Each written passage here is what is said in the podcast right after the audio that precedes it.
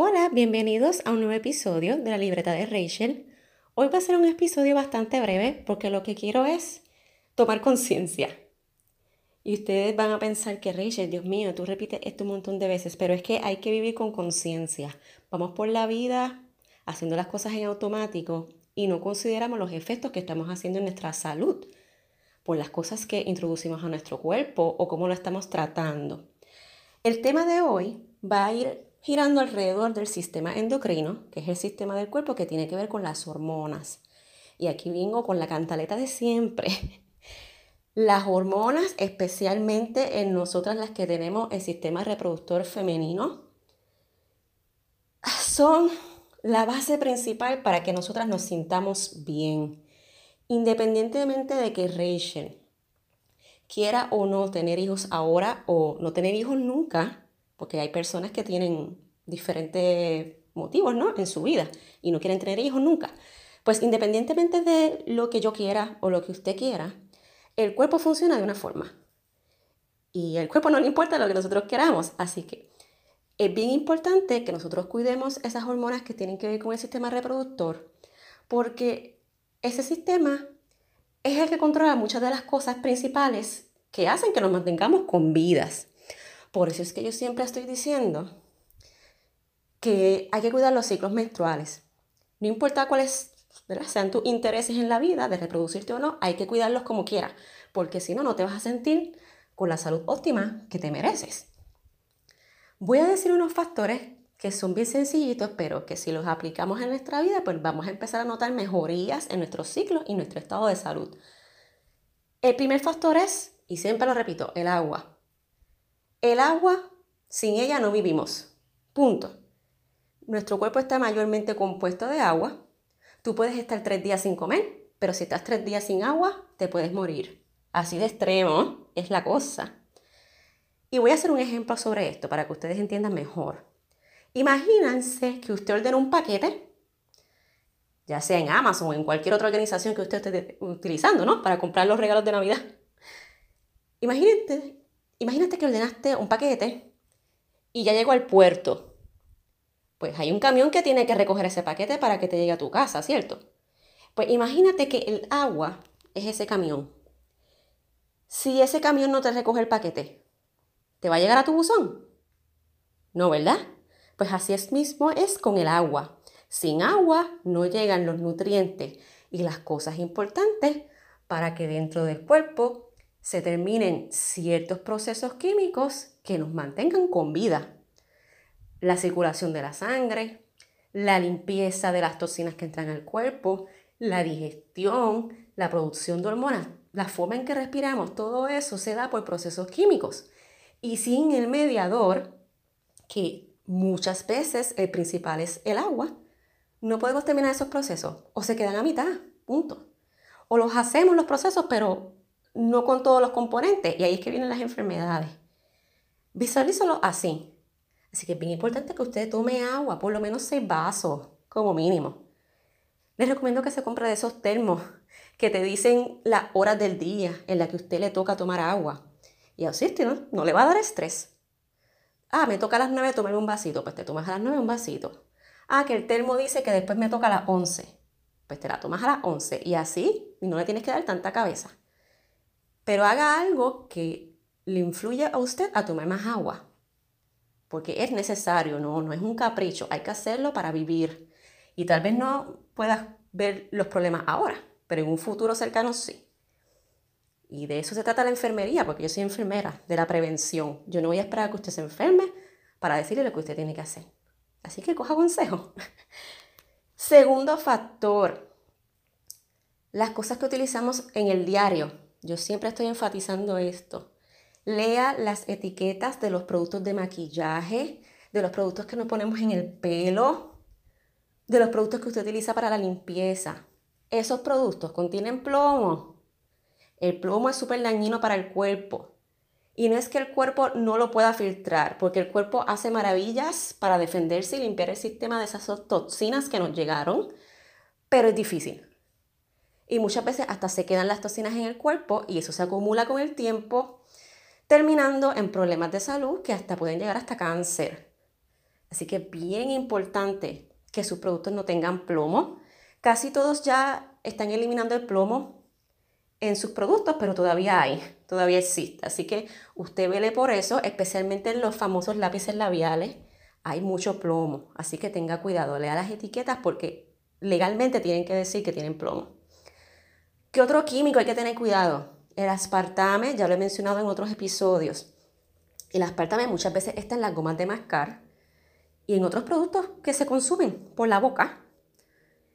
Y las organizaciones, las compañías lo justifican con que, ah, esto es legal, no es dañino porque lo que te estoy poniendo es como punto 5 por ahí de aspartame. Pero, ajá, si usted consume una goma de mascar con punto 5 de aspartame todos los días, más de una vez al día, y su cuerpo por alguna razón del mundo no lo puede filtrar completo, no puede limpiarse de eso completamente, ¿qué va a pasar? Al cuerpo se le acumula el daño, ya el envase está a punto de desbordarse y no va a tener de otra que explotar. Así que considere eso. Lea la etiqueta, ¿tiene aspartame? Ah, pues no puedo consumirlo. Y no se trata de vivir en extremos, es como dije al principio, vivir con conciencia, intencional. Lo que yo estoy utilizando me va a hacer más bien que mal. Así que tenemos que vivir. Sin restringirnos de las cosas, pero de forma sabia. Me faltan dos detallitos más el próximo detalle, ya hablamos de los químicos de aspartame, de plomo, que son bien constantes verlos. Ya hablamos del agua que más falta. Los niveles de cortisol. Los niveles de cortisol se elevan y son simbolismo de la fatiga adrenal. Busque lo que es fatiga adrenal y usted se va a dar cuenta de todos los síntomas que representan la fatiga adrenal. Las adrenales tienen que ver mucho con el detox, con la limpieza del cuerpo, del procesamiento de sustancias. Y si usted no procesa bien las sustancias, pues el cuerpo no se limpia bien y ahí es que usted se siente mal. La fatiga adrenal se ve al ladito de los niveles de cortisol elevados. ¿Y cómo se, se presentan estos niveles de cortisol elevados? Pues a nosotros se nos sube el cortisol cuando estamos bien estresados. Así que sería importante y tal vez, tal vez redundante, ¿no? por la vida estresada que tenemos. Tenemos que encontrar una forma de manejar ese estrés, sea como sea, que sea positivo, ¿no? Y yo sé que ustedes escuchan esta cantaleta siempre, pero hay que hacerlo. Es imperativo que usted busque la manera de manejar el estrés, ya sea con meditación, con ejercicio, con actividades extracurriculares, no sé, cualquier cosa que le dé aunque sea cinco minutos de paz al día para contrarrestar ese golpe que el cortisol elevado por el estrés le hace a su cuerpo. ¿Ok? El cortisol, ¿cómo también se afecta? Cuando consumimos otras bebidas que no son agua. Piense que la bebida principal que a su cuerpo le importa, la única que le importa es el agua. Lo que te vaya a tomar extra tiene que tener cuidado de la cantidad de azúcar añadida que tiene. Todas las comidas que nosotros consumimos se convierten en glucosa, independientemente de lo que sean. Así que si usted tiene alimentos con azúcar añadida, pues usted va a estresar mucho más al cuerpo, a las adrenales, y se va a elevar más el cortisol. Si se eleva el cortisol, ¿qué sucede, Rachel? Porque sigues hablando del cortisol, pero no dices qué va a pasar. Ya sé que me voy a enfermar, pero ajá, ¿cómo? Pues si usted tiene cortisol elevado, ¿sabe lo que pasa? Usted va a aumentar de peso. Y muchas veces no es por acumulación de grasa, aumenta de peso porque retiene líquido por los niveles elevados de cortisol. Y si retiene líquido, ¿qué sucede también? Su cuerpo se inflama, entra en un proceso de inflamatorio. Si hay un proceso inflamatorio, ¿qué sucede también? Hay problemas de circulación, porque la sangre no va a pasar bien por un cuerpo que esté inflamado. Y tal vez científicamente estos no sean los términos más correctos, pero lo estoy viendo como, como un dibujito, poniéndoles un ejemplo así para que ustedes me entiendan. Un cuerpo con el cortisol elevado es un cuerpo que las tuberías no le funcionan. Punto.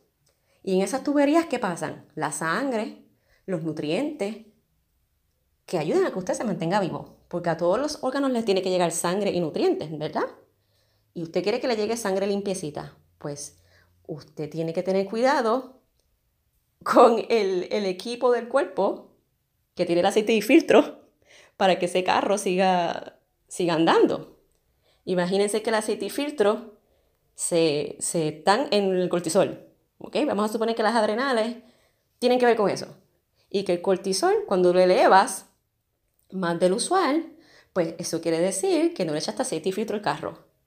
Y si no le echaste aceite y filtro al carro cuando era, ¿qué pasa? Pues el carro no va a funcionar.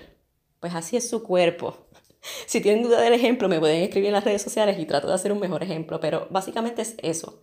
Tienes que cuidar las adrenales, tomando en consideración el azúcar añadida. Los niveles de estrés los tienes que manejar un poquito mejor. ¿Y qué otra cosa ayuda a que el cortisol no se eleve tanto y no te dé fatiga adrenal? Dormir. Se recomienda por lo menos de 7 a 8 horas para dormir. Hay gente que duerme 6. Eh, duerma lo que pueda, la verdad. Muchas veces tenemos problemas de dormir porque utilizamos muchas pantallas, por los teléfonos, las computadoras, las tablets, dos horas antes de que anochezca. Y ahí es que vienen los problemas de insomnio, más las preocupaciones de la vida. Pero les digo desde ahora, más que las preocupaciones de la vida, el problema de esta generación a la hora de dormir es que nuestro cuerpo está sobreestimulado y un cuerpo sobreestimulado, pues no se va a relajar y no va a producir la melatonina necesaria para que te dé sueño y descanses. ¿Cómo yo puedo dejar de tener mi cuerpo sobreestimulado? Pues ya de por sí, por nuestras rutinas rápidas, ya estamos sobreestimulados porque hay anuncios por todas partes, hay sonidos por todas partes, tenemos tapones, eh, nuestros trabajos son rápidos, son fuertes, pues ya de por sí ahí estamos estimulados. Pero cuando usted llega a su casa, que usted está de break, a cierta hora apague los teléfonos. Deje de usar el televisor, las tablets y me incluyo. Que empieza a anochecer ahora en diciembre como a las 6. Pues ya a las 6 usted sabe que usted va apagando las pantallas para que su cuerpo vaya produciendo melatonina. Y para que también baje la estimulación. Las luces de las pantallas despiertan el cerebro de una forma que no te dejan descansar. Y te puede tardar como 3 horas en que esos niveles bajen. Si usted es de las personas, y me incluyo, que le fascina a la hora de acostarse, ponerse en el teléfono a ver las redes sociales a oscuras, déjame decirle que no vas a dormir nunca. Y si duermes, no vas a descansar tan profundo como el cerebro necesita. Y esto es un tema para, para otro momento. Hay diferentes niveles de sueño y no todos son buenos para el cuerpo o no son efectivos para el cuerpo. Hay unos que son para un ratito y otros que son efectivos para todos los días. Pero eso es un tema que voy a explicar luego. Lo que quiero que se lleven es que a cierta hora hay que ir bregando con la sobreestimulación del cuerpo, apagar las pantallas, pon las luces tenues en tu casa para que esa melatonina natural se produzca y tu cuerpo empiece a relajarse hasta que te acuestes a dormir. Y que esas horas que estás durmiendo, de verdad el cerebro las use para descansar, no para procesar estímulos que todavía le quedan en la mente. Que eso pasa, cuando usamos el teléfono oscuras en la cama. Nuestro cerebro puede que te haga dormir, pero estás, ya tú sabes, esas neuronas todavía bregando con el estímulo que le queda todavía. Así que tenga conciencia de eso. Recapitulando, ¿qué fue lo que dije? Que tenemos que vivir con más conciencia, que las hormonas de la fertilidad se afectan por las cosas que consumimos y hacemos. Voy a explicar en otro momento cómo el ciclo menstrual trabaja con las hormonas, cuáles hormonas suben, cuáles hormonas bajan y cómo los factores que las afectan se observan en los ciclos. Pero eso es un tema para otro momento. Lo que quiero que se lleven es que tenemos que vivir con conciencia, tenemos que tomar agua, importante, tenemos que tener cuidado con los productos que consumimos, especialmente los que tienen plomo, aspartame. A eso le añado el fluoruro y el cloro, que se percibe en las pastas dentales. Chequé eso, eso no lo mencioné, pero chequé en las pastas dentales si tiene fluoruro en grandes cantidades o no. Hay pastas que son veganas que tienen los productos que son. Úselas. Si tiene un filtro de agua, úselo o compre uno si no lo tiene. Pero lo que no quiero es que, que intoxica su cuerpo de muchas cosas que no es que no las pueda filtrar, pero se le va a hacer difícil al cuerpo limpiarlas y le puede hacer daño. ¿Qué otra cosa dijimos? Tenemos que dormir, tenemos que bajar los niveles de estrés en algún momento de nuestras vidas, aunque sea cinco minutos. Tenemos que apagar las pantallas, todo eso para que no haya fatiga adrenal, para que ese cortisol no se eleve mucho y el carro sigue andando. Espero que les haya sido de provecho este episodio. Recuerden seguirme en las redes sociales y seguir también este podcast para que no se pierda de ningún tema. Comparta con otras personas para que se beneficien de esta información. Lo bueno de los episodios es que usted puede seguir haciendo otras cosas mientras usted aprende, como si estuviéramos hablando o tomando un café.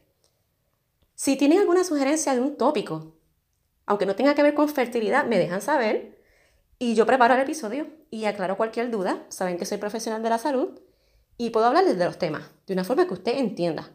Así que hasta aquí llegamos. Espero que tengan una linda semana. Nos vemos en el próximo episodio.